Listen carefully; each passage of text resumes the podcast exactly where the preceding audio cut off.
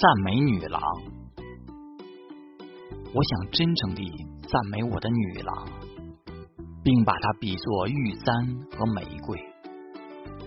她光彩夺目，像晨星一样。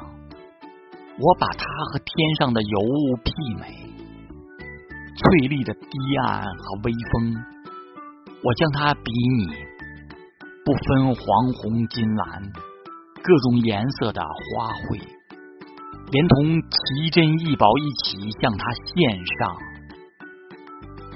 由于他，爱情更加纯洁可贵。他曾经。显得多么优雅大方！谁同他交谈，傲气顿时消失。你如果不信，我们可以作证：卑鄙的人不能走进他的身旁。